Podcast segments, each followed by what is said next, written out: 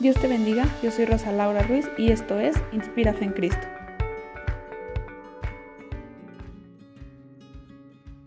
Buscando la guía. Como en el ejemplo del conductor del episodio anterior, si por ahí no lo has escuchado, te invito a que lo escuches.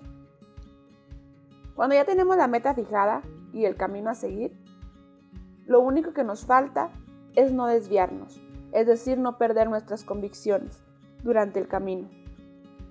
O no optar por encontrar un camino más fácil que tal vez sea engañoso, pues esto a su tiempo logrará que perdamos el centro y que también perdamos el avance en nuestro recorrido. Pero entonces solos no podríamos. Y si avanzáramos solos, sin ninguna guianza, sin ningún objetivo, caminando hacia un lugar donde conocemos la meta, pero no sabemos cómo vaya a estar el camino, será fácil desviarnos y será fácil incluso perder nuestra convicción e intentar detenernos. Pero es ahí donde el Espíritu Santo entra como nuestra guía. Y en nuestra vida espiritual, Él nos da la orientación necesaria para caminar conforme la voluntad del Padre. Él nos dice por dónde caminar, hacia dónde dirigirnos. Y si en algún momento perdiéramos nuestras fuerzas o la convicción de, de las decisiones que hemos tomado, ahí comienzan las fuerzas de Él. Ahí es donde Él nos revela y nos dice qué es lo correcto y qué no. Y no solo nos dice está bien esto y está, y está mal esto, sino que también nos muestra las consecuencias de cada una de las decisiones dejándolo así a nuestro criterio, con el entendido de que ya sabemos qué nos llevará el tomar una decisión u otra, ya sean buenas o malas. En Romanos 8, 14 nos dice, porque todos los que son guiados por el Espíritu de Dios, estos son hijos de Dios. El Espíritu nos guía porque hemos recibido a Jesús como nuestro Salvador, porque nos hemos convertido en hijos de, de Dios. Y Él siempre nos guiará buscando nuestro bien. Es por eso que Él nos enseña y nos muestra las opciones que tenemos y las consecuencias que tendrá cada una de ellas. El Espíritu Santo también es quien da testimonio de nosotros, quien muestra a los que nos rodean nuestra nueva vida a través de los frutos y sobre todo a través de que nosotros aprendemos a amar a nuestro prójimo. Pero entonces la cuestión aquí es, ¿Qué son los frutos? ¿Cuáles son esos frutos? ¿O cómo los obtengo? El primer paso para poder dar esos frutos es aceptar a Jesús como tu Salvador. Reconocer que Él fue quien dio su vida por nosotros, que Él es quien recuperó la comunión con nuestro Padre y que también e, enviaron al Espíritu Santo para que Él nos guiara, como te lo decía antes, para que nos mostrara por qué camino o qué decisiones tomar de manera que podamos avanzar y lograr llegar a la vida eterna.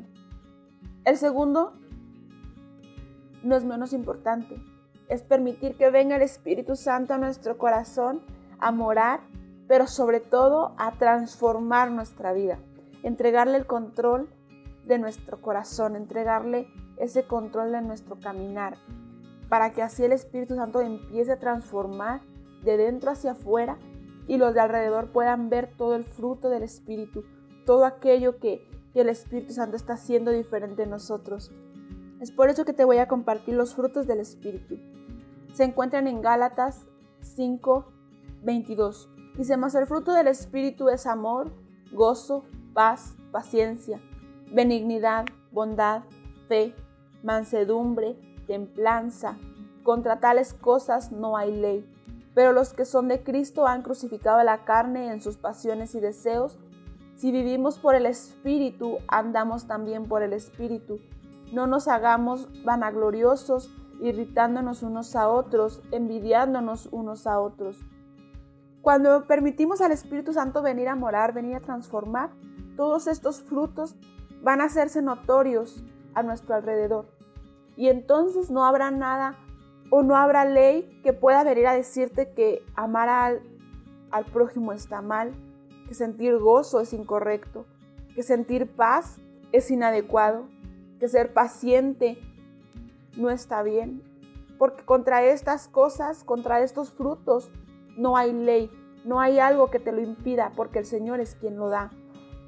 Pero para poder tener los frutos del Espíritu tenemos que morir a la carne, a los deseos, a las pasiones de la carne.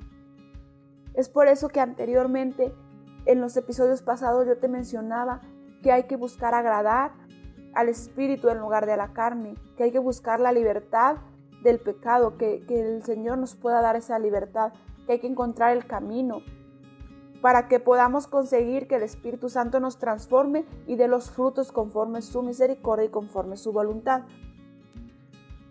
Pero entonces esto nos llevará a anhelar cada vez más, ser más amorosos, cada vez tener más gozo, tener paz, paciencia.